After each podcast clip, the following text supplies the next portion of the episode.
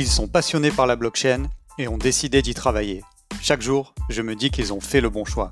Behind the Chain vous dévoile les codes pour mieux pénétrer l'univers Web3 et faire vous aussi le bon choix. Je suis Romain Milon, Head of People chez Ternoa et recruteur de passionnés du Web3. Salut Julien, comment vas-tu? Salut Romain, très bien et toi? Très bien, merci. Je suis très content de te recevoir pour cet épisode. Alors, sans attendre, dis-nous qui tu es et ce que tu faisais avant d'arriver dans l'univers blockchain et Web3. Très bien. Bah, écoute, déjà, merci pour l'invitation. Euh, très, très agréable de pouvoir participer à ce podcast. Euh, bah, du coup, très simplement, hein, euh, je suis développeur web depuis maintenant 12 ans. Je suis basé en région Rhône-Alpes, où j'ai fait toutes mes études à partir de la licence jusqu'à maintenant ma douzième année de, développement. Je suis originaire du, du Nord-Pas-de-Calais, et donc je m'étais déplacé pour les études.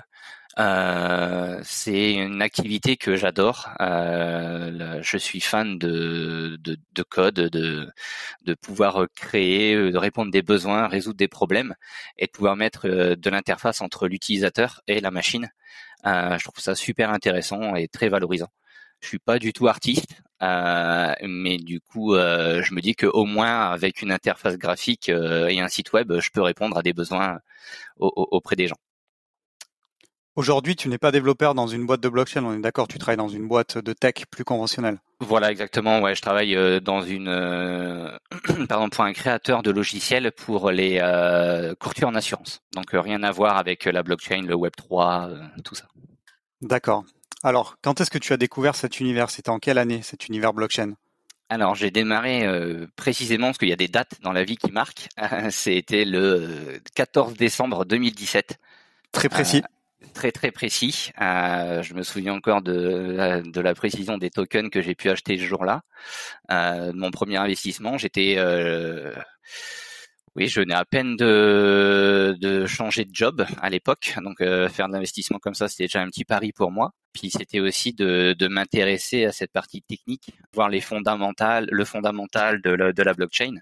Et donc euh, c'est à partir de là où effectivement je me suis euh, beaucoup intéressé à cet écosystème. Qu'est-ce qui a déclenché justement euh, ce premier investissement et cet intérêt euh, dans, dans la blockchain et dans la crypto? On sait que souvent ça arrive par un proche, un ami, quelqu'un de la famille qui connaît déjà. C'est exactement ça. Bah, moi, je suivais ça un petit peu de loin de par la, la partie technique de, de web. Hein. donc, on voyait pas mal d'applications, euh, les premières les premières applications sortir à l'époque.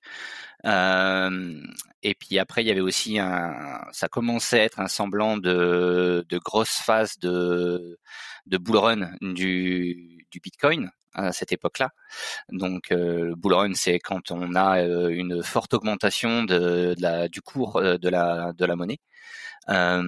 Et puis du coup un engrenage de communication tout autour et effectivement un de mes amis qui travaille en université euh, qui lui s'est mis à investir euh, et à manipuler de la blockchain pour les pour les cours en fait en tant qu'assistant pour un prof à l'université.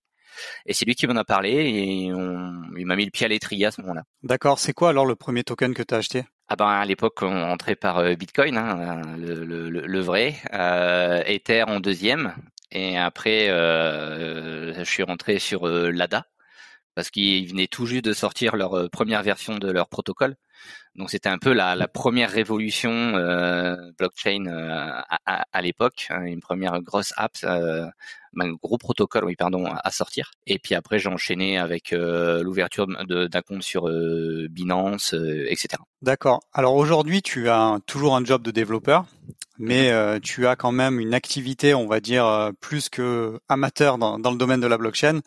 Est-ce que tu peux nous dire en quelques mots ce que tu fais aujourd'hui dans cet univers blockchain et Web 3 Ouais, tout à fait. Euh, du coup, euh, de cette expérience de plus de quatre ans et demi euh, à gravité, dans tout cet écosystème crypto, blockchain et depuis un an et demi maintenant en finance décentralisée, j'ai créé mon entreprise de conseil et d'accompagnement auprès des particuliers et des entreprises euh, pour pouvoir démarrer, euh, ou alors pour certains, même s'ils veulent me consulter pour se spécialiser euh, sur cette partie blockchain et actifs numériques.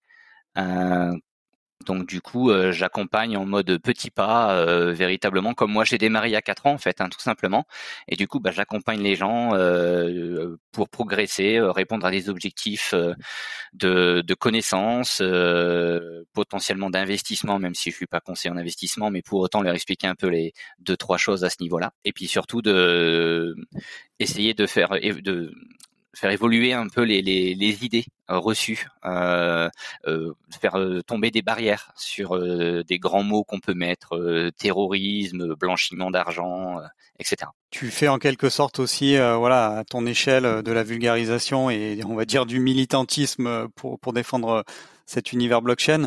Tu pourrais nous dire, euh, par exemple, euh, pour un de tes clients particuliers, le, type de mission concrètement que tu peux faire euh, ou que tu as fait dernièrement avec un client? Coup, c'est une, une cliente. Alors, c'est une femme en plus. je pourrais faire, je tiens à le préciser aussi. Il y en a dans cette dans cet environnement. On pense pas, mais encore là dernièrement, j'ai pu faire aussi un événement avant-hier à Lyon. Où il y avait beaucoup de femmes représentées.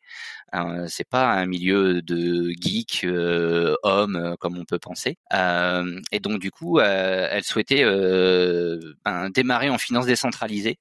Donc sur différentes blockchains et sur différents crypto crypto actifs. Donc les deux principales pour moi aujourd'hui sont Ethereum, bien évidemment, la plus importante, mais qui reste encore relativement cher au niveau des frais euh, pour pouvoir réaliser des transactions. Mais donc pour quelqu'un qui démarre, c'est un peu compliqué de lui faire entendre de payer euh, une quarantaine d'euros pour euh, échanger 5 euros quoi. Là, il y a encore un peu un, peu d'incompréhension, c'est un peu compliqué. Donc du coup, j'oriente vers des blockchains avec une capacité aussi d'application assez intéressante, mais où les coûts sont moindres au niveau des, frais. Donc il y en a deux aujourd'hui pour moi qui suivent un peu ce, ce, cette idée. Donc c'est la blockchain de, de Binance, la Binance Smart Chain, et la seconde, ça serait la blockchain d'Avalanche, euh, dont le token est l'Avax. Très intéressant, très intéressant. Aujourd'hui, est-ce que tu as déjà pu conseiller euh, et accompagner des entreprises aussi euh, sur ton sur ton entreprise qui est toute jeune ou pour l'instant c'est plutôt des clients particuliers? Alors euh, j'ai plus d'entreprises que de particuliers, effectivement, euh, parce que euh, alors déjà le, le, fait de pouvoir amener leur capital de leur entreprise, ça permet de le c'est aussi pour pouvoir le diversifier. Donc du coup, ils, prennent les, mon conseil, mon accompagnement aussi bien pour eux au niveau perso, mais demain pour pouvoir diversifier le capital de leur entreprise. chose qui, pour certains aussi, sont frileux mais c'est tout à fait envisageable de le faire et euh, euh, alors sur des plateformes cette fois-ci un peu plus euh, on va dire un peu plus centralisées, un peu plus légitimes parce que sortir du capital d'entreprise sur de la finance décentralisée je suis pas comptable, mais je pense que derrière ça doit être, ils doivent être frileux eux encore plus. Et donc euh, j'ai typiquement j'ai un maraîcher, j'ai une médecin, un, un, restaurateur. là je croise les doigts, j'ai un, un prospect intéressant pour le, la semaine prochaine normalement dans le monde du jeu vidéo. Donc euh, là, ça serait effectivement une, jolie porte d'entrée si ça se fait pour moi. Et, euh, et après en particulier, effectivement, c'est un peu plus compliqué parce que du coup, euh, ils, veulent beaucoup d'informations rapidement, mais ils ont une réticence quand même à passer le pas. Lors d'événements euh, réels, lorsqu'on discute, euh, ils sont euh, friands de plein d'informations. Il suffit qu'on, lors d'une discussion, on envoie deux trois noms de plateformes ou deux trois noms de protocoles, sans spécialement expliquer à quoi ça correspond. Hop, tout de suite, ils viennent, ils prennent des notes. Alors c'est très bien, c'est génial. mais par contre, est-ce que derrière, ils savent comment fonctionne ce protocole, comment est-ce qu'il faut l'utiliser, à quel moment il est pertinent d'en sortir, etc tout ça, euh, tout cet accompagnement n'a pas lieu en fait du coup. Et, euh, c'est là où ben, finalement ils ont pris l'idée, ils vont regarder chez eux et puis ils vont essayer de faire au mieux. Comment concrètement tu t'es décidé et tu t'es vraiment lancé euh, dans cet entrepreneuriat justement dans, dans le domaine de la blockchain? Qu'est-ce qui fait que tu es passé à l'action? Si tu peux nous décrire les quelques étapes de ton cheminement Oui, euh, du coup, euh, c'est euh, durant l'été dernier, au, mois de juillet, je, je suis, je suis suivi par avec une avocate assez spécialisée sur la partie blockchain et actifs numériques, et on discutait comme quoi il manque un peu, il manque dans l'écosystème des référents avec un bagage suffisamment technique, donc avec les compréhensions des protocoles, des sécurités, du fonctionnement euh, mais pas que, euh, qui est aussi une, une, connaissance un peu plus généraliste de, de l'économie, etc. Et euh, d'avoir un peu cette la pédagogie pour expliquer ça. Faut pas que ça soit pure tech et qu'on explique que ça, parce que du coup on va perdre les gens. Euh, du coup, il faut être capable de prendre suffisamment de recul pour leur expliquer ça aussi avec des éléments de l'économie réelle, de l'activité du quotidien. Et là, d'un seul coup, euh, ben, les gens euh, commencent à relier un peu les éléments entre eux et comprennent un peu plus facilement. Et donc, euh, donc on parlait de ça en juillet. Et bon, j'ai gardé l'idée en tête. Je me suis dit, ben pourquoi pas, ça peut être intéressant. Et les mois passant, j'ai eu de plus en plus de sollicitations d'amis et de connaissances qui qui souhaitaient hein, toujours apprendre, démarrer, investir. Et donc les quelques conseils que j'ai pu donner sont plutôt bien fonctionné pour eux. Et euh, là, je me suis dit qu'il y avait une opportunité à saisir, mais pour professionnaliser ça, euh, parce que euh, on peut aussi, en notre nom propre, hein, et on n'est jamais à l'abri, de donner un conseil sur un, un actif numérique. les gens achètent, perdent leur capital. ben demain, les gens portent plainte pour un peu tout et n'importe quoi. Donc du coup, ils peuvent revenir euh, vers vous avec une plainte en disant bah oui, bah cette personne euh, c'est de la fraude et terminé. Donc il y, a peu de chances qu'elle gagne parce que rien n'a été officiel. Enfin voilà, c'est parole contre parole, mais pour autant, ben euh, on est quand même, on peut, on risque d'être mis en avant notre nom, etc., notre notre professionnalisme, etc.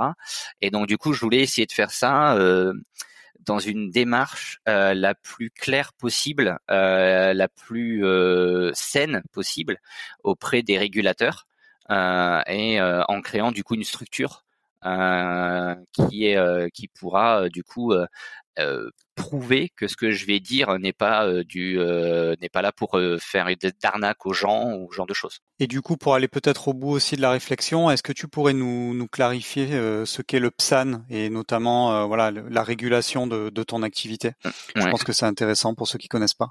Bien sûr. Euh, donc du coup, un PSAN, donc c'est un prestataire de services en actifs numériques. Euh, donc c'est euh, auprès de, du, du, du, régulateur. Euh, il existe donc la notion d'enregistrement préalable, qui est du coup définie par quatre catégories. Donc pour euh, ces catégories, en fait, c'est dès qu'on vient euh, manipuler l'argent pour ses clients, quand on ou alors qu'on possède à un moment donné la clé privée du portefeuille de nos clients. Euh, à ce moment-là, on est obligé d'être enregistré, euh, d'être régulé. Euh, et on devient PSAN. Et il existe une cinquième catégorie euh, qui est en fait dans la formation et l'accompagnement. Donc c'est dans celle-ci que dans laquelle je tombe.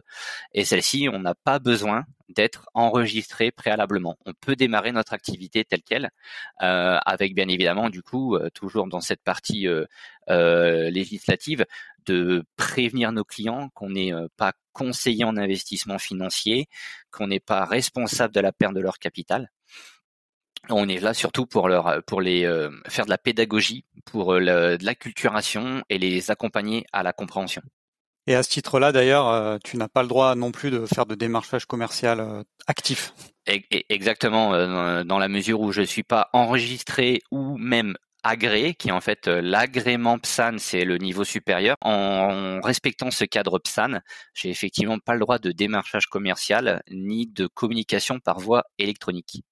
Donc euh, j'en reviens au bon vieux. Alors ce qui est assez, ce qui est assez rigolo, hein, euh, j'en reviens au monde réel. Donc rencontre avec les personnes et échange de cartes de visite. Merci pour, euh, pour cette précision euh, technique. Alors au quotidien, euh, alors c'est c'est pas ton métier principal, hein, c'est c'est une activité annexe, mais je doute pas que bientôt ça sera peut-être, euh, enfin en tout cas je te, je te le souhaite, ton activité principale. Je croise les doigts, effectivement. je sais aussi que tu es, voilà, bon, forcément tu es investisseur à titre personnel et je le précise hein, dans ce podcast, bien entendu, on ne, on ne conseille à aucun moment en termes d'investissement, donc voilà, c'est ce n'est pas du tout un podcast où on va vous vous recommandez d'acheter telle ou telle valeur et bien entendu, c'est pas du tout le, but de ce podcast. Je, je, crois savoir que tu que tu opères des masternodes. Oui, tout à fait. Tu pourrais nous démystifier un peu euh, ce qu'est un masternode et, et, ce que tu fais à travers ça, comment ça se passe? Parce que même pour moi aujourd'hui, vraiment, ça reste encore un peu flou. Euh, alors bah du coup, euh, c'est euh, la partie technique effectivement à ce moment-là. Hein, là, je change de casquette. Je retrouve les joies de mon écran et de mon clavier et de mon serveur parce que du coup, en fait, c'est simplement d'installer sur un serveur l'application et récupérer le, la blockchain pour pouvoir participer à la décentralisation de la blockchain pour laquelle on souhaite être validateur. Euh, donc il y a principalement euh, deux grands euh, consensus pour pouvoir valider hein, la blockchain, soit la, preuve de travail. Donc ça, ça sera Bitcoin et Ethereum, hein, avec en mettant à disposition non pas un, serveur, mais du coup des cartes graphiques ou alors des, des, processeurs pour calculer, résoudre le problème cryptographique pour pouvoir valider le bloc. Et ensuite, il existe la deuxième preuve, qui est la preuve de d'enjeu. Et donc, c'est là où interviennent les nodes et les master nodes. C'est en fait, on met en enjeu du coup les tokens sur des validateurs pour sécuriser les transactions sur le réseau, continuer à, à maintenir la, la résilience du réseau. Exactement. Et donc euh, tout à l'heure, tu parlais notamment des, des gas fees sur Ethereum qui, voilà, des fois peuvent être un peu élevés. Et donc euh, effectivement, ces gas fees bah, servent à rémunérer les personnes comme toi qui valident les transactions sur euh, la blockchain en question. C'est ça. alors ça, ça va être effectivement sur la preuve de travail. Donc Ethereum, c'est pour ça que c'est cher parce que du coup, c'est les mineurs qu'on va venir effectivement rémunérer de leur travail. Alors que sur la preuve d'enjeu, on est plutôt en fait sur un système de rendement euh, qui est euh, annualisé également. C'est-à-dire qu'on est d'accord pour bloquer pendant un temps donné une quantité de, de tokens ou de jetons à un instant euh, T, par exemple. Hein, je bloque pendant trois mois, je mets en enjeu 1000 jetons. je ne pourrais rien en faire de ces 1000 jetons. Ils sont bloqués, ils sont là pour la pour valider les, les, les, transactions. Et à ce moment-là, en fait, ben, du coup, effectivement, on, me, on va me rémunérer de rendement euh, du protocole d'avoir mis en enjeu les tokens. Et du coup, euh, alors la question sur euh, justement sur le sur le proof of stake, euh, donc euh, preuve d'enjeu. Si, si, tu décides de, de, sortir tes tokens et d'arrêter avant la, la, période définie, est-ce que tu perds la totalité justement du rendement qui t'était attribué ou pas? Exactement, on ne touche rien du tout, effectivement. Euh, et, et, puis c'est surtout que faut pas oublier que l'intérêt aussi, quand on est validateur, c'est pour augmenter encore plus la résilience. Alors les validateurs permettent de d'aider à la décentralisation. Donc plus il y a de validateurs, ça veut dire que moins il y a de chances qu'on puisse euh, en prendre possession du réseau. Mais pour que euh, ça soit aussi plus, euh, comment dire ça, voilà, sur la, la, la, la, la, validité, la validité des blocs pour que ça aille aussi plus rapidement, il faut aussi qu'il y ait plus d'enjeux de tokens. Donc, ce qu'ils appellent de la délégation. Donc, ensuite, un validateur, lui, peut recevoir des tokens de, de gens qui viennent les mettre en enjeu sur ces fameux nœuds. Et euh, si jamais, euh, pour reprendre ta question, si jamais demain, ben j'arrête euh, mon masternode, ben en fait moi j'ai pas de reward, mais les gens qui, qui avaient délégué chez moi, qui avaient fait confiance en ma, en mon, en mon nœud, et eh ben eux aussi perdent les, les rewards qu'on leur avait promis. Ok, très intéressant. Alors toi, du coup, aujourd'hui, enfin, je sais pas si tu veux nous en parler, mais tu, tu es masternode sur une seule blockchain, tu fais ça sur plusieurs blockchains, et est-ce que si tu es d'accord, tu veux bien nous citer ces blockchains-là? Ou tu préfères euh, que ça reste euh, peut-être confidentiel? Euh, Ouais, plutôt, plutôt, plutôt confidentiel sur cette partie-là, effectivement, parce que Bien sûr. Euh, si je peux juste expliquer pourquoi, parce que c'est, on, on, arrive sur des sur des cryptos où le, le, montant demandé est quand même un peu important et ça fait quand même ça fait des sommes euh, semblant de rien. Euh, donc euh, avec tout ce qu'on peut entendre parfois on, on, on, se garde un peu de, de, de parler effectivement de, de, volume. Donc juste est-ce que tu fais ça sur une seule blockchain ou plusieurs blockchains? Sur plusieurs d'accord. j'en suis sur deux du coup. Ok. Ben, merci pour pour ça Qu'est-ce qui te plaît le plus au quotidien dans cet univers euh, justement blockchain? Tu pourrais nous citer euh, quels sont tes, tes, médias ou les communautés que tu suis pour justement euh, voilà trouver des projets intéressants pour rester toujours informé et, à la page par rapport à ça? Ah bah sur les, les, les au niveau francophone, on a les, les, des, grands des grands représentants hein, de tout ça. On a Cryptomatrix hein, un, un sur Twitter.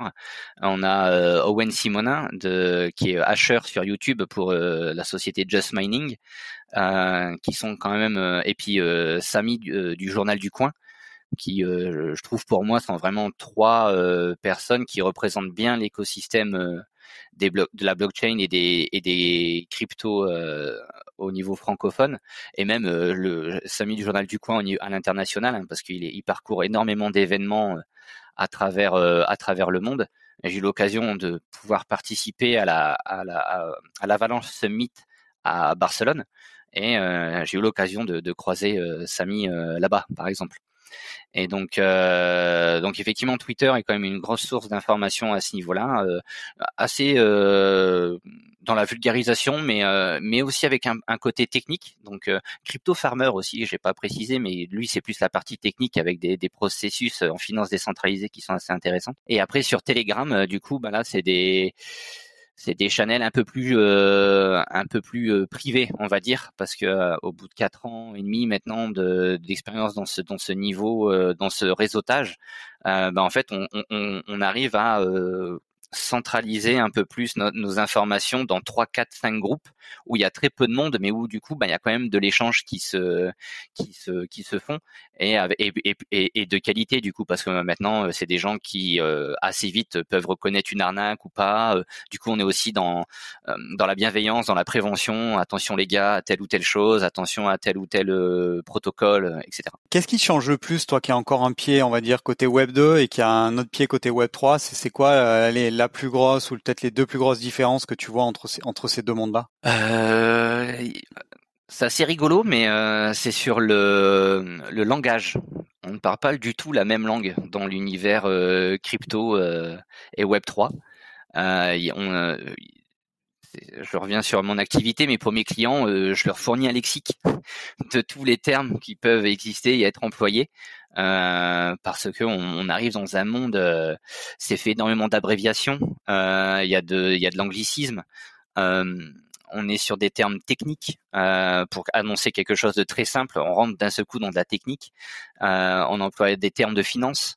enfin, c'est ça a vraiment son son propre langage. Et je trouve que c'est vraiment ça qui est qui peut aussi des fois faire peur aux, gens qui ne connaissent pas d'arriver dedans et de se dire oh mon dieu mais tout est en anglais oh là là les mots je les comprends pas.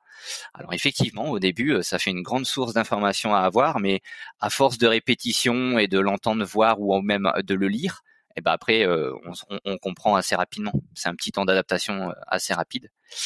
Et après aussi je me rends compte que c'est euh, sur la notion euh, d'écoute euh, et d'échange. J'ai l'impression que quand on arrive sur cette partie d'actifs numériques et de blockchain, on trouvera beaucoup plus facilement de conseils et, et, de, et de bienveillance dans cette communauté, parce qu'on sait en fait qu'on n'est pas beaucoup. à s'y intéresser et dès que quelqu'un souhaite avoir de l'information, et eh ben tout de suite, je sens qu'on est plus facilement présent pour euh, pour euh, aider et, et, répondre. Bien entendu, oui, oui, c'est cet esprit communautaire qu'on peut retrouver euh, notamment sur les groupes Discord. je suis d'accord avec toi. Qu'est-ce que tu conseillerais à toi qui vient de te, qui vient de te lancer, à quelqu'un qui hésite encore à se lancer justement bah, dans cet univers? Euh, bah déjà, c'est euh, de bien maîtriser le, le, le fondamental, euh, parce que faut pas oublier que là, on parle effectivement de différents protocoles, de blockchain, etc. Mais euh, ça, il y a une nature, il y a une, y a une racine qui est très importante, et celle-ci, faut faut pas l'oublier. Hein, c'est, ça n'a pas été inventé comme ça pour pour s'amuser. Euh, il y a un vrai cas d'usage, un, vrai fondamental à la création de, la blockchain Bitcoin, hein, qui est la première euh, à avoir été euh, démocratisée, décentralisée. Et, et, je pense que c'est important de conserver ça à l'esprit, ce principe de fonctionnement, cette philosophie, avant de se lancer. Euh, c'est pas effectivement l'univers crypto, on ne devient pas millionnaire en un week-end. Euh, ça, ça sert pas à ça en fait, euh, comme à la base. C'est euh, réellement de faciliter des échanges entre deux pairs, entre une personne A, une personne B, sans tiers de confiance et sans altération. Ça, c'est vraiment la base qu'il faut avoir absorbée, avoir comprise et, et savoir la restituer pour pouvoir ensuite progresser sur d'autres niveaux euh, que peut apporter la blockchain. Qui t'inspire le plus dans, dans, le secteur? Alors, je, je, vais enlever deux choix possibles. Le premier, c'est Vitalik, et le, et le deuxième, donc le fondateur d'Ethereum, et le deuxième, ce sera CZ, le fondateur de Binance, parce que je pense que sinon, on va revenir souvent sur ces deux noms-là. Alors, j'espère que c'était pas un de tes choix, mais vas-y, je eh te ben laisse si, la parole. J'avais, j'avais CZ, effectivement. Ok.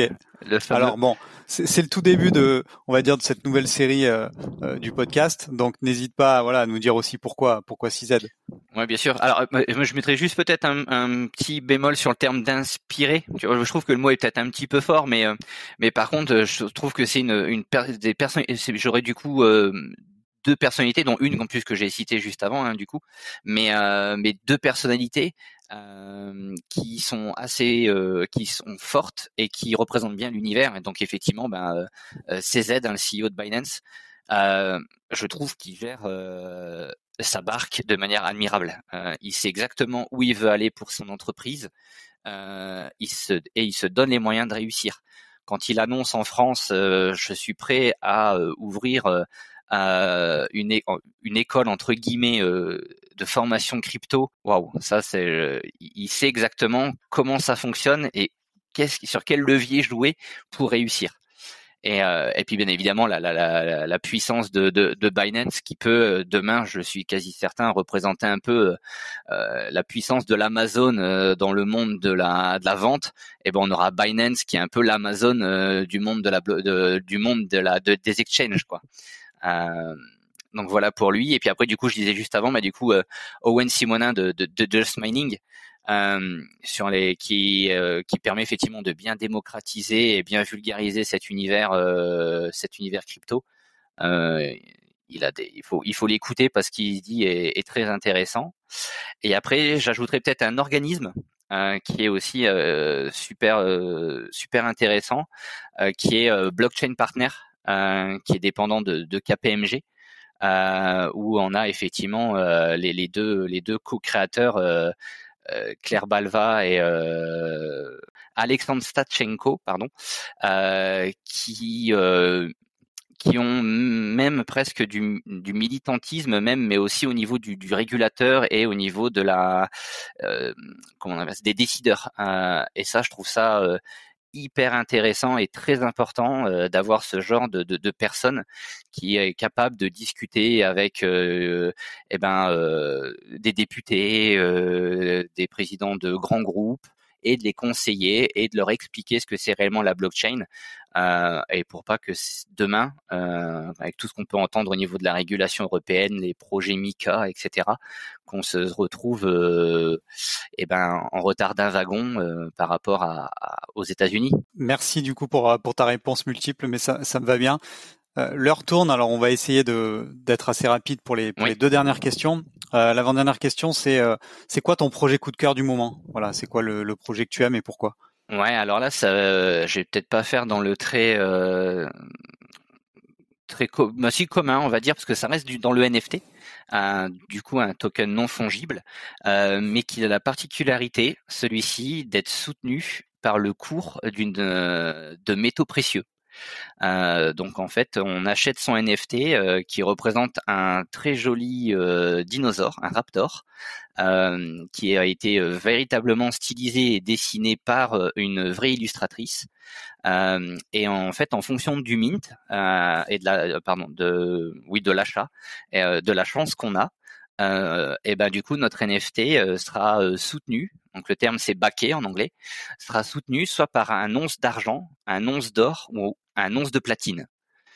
Et donc du coup il y a tout un, le, white paper est très intéressant. Il y a tout un effet ensuite derrière de trois générations et en fonction des des, on appelle ça des métaux qu'on aura réussi à, obtenir, On va pouvoir demain les associer ensemble pour ensuite progresser dans cet environnement de métaux précieux.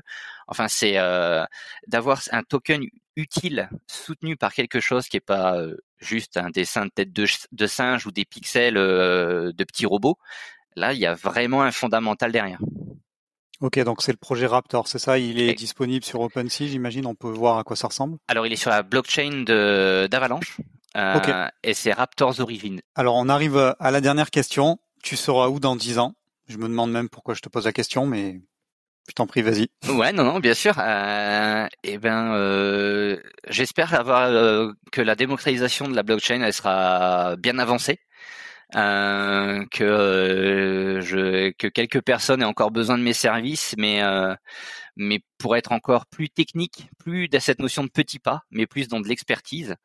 Écoute, il me reste à te remercier. Merci beaucoup pour ton temps. C'était un super échange. Je pense qu'on a couvert beaucoup de sujets. on est allé parfois beaucoup dans la technique, mais je pense que tu as fait un gros effort de vulgarisation aussi, donc c'est important. Et je sais que voilà, c'était important aussi à tes à tes yeux de, de le faire comme ça parce que tu œuvres aussi au quotidien à, vulgariser aussi cet univers-là. Un grand merci et j'espère bah, que tu as passé aussi un, bon moment de, ton côté. Très très bien, très agréable de pouvoir échanger euh, et discuter sur ce sur ce thème et ce sujet très très important pour moi. Euh, et encore merci pour l'invitation. J'espère que ton parcours donnera aussi envie à ceux qui hésitent encore euh, de se lancer eux aussi dans l'univers blockchain et Web3. À très bientôt, Julien. À très bientôt, merci.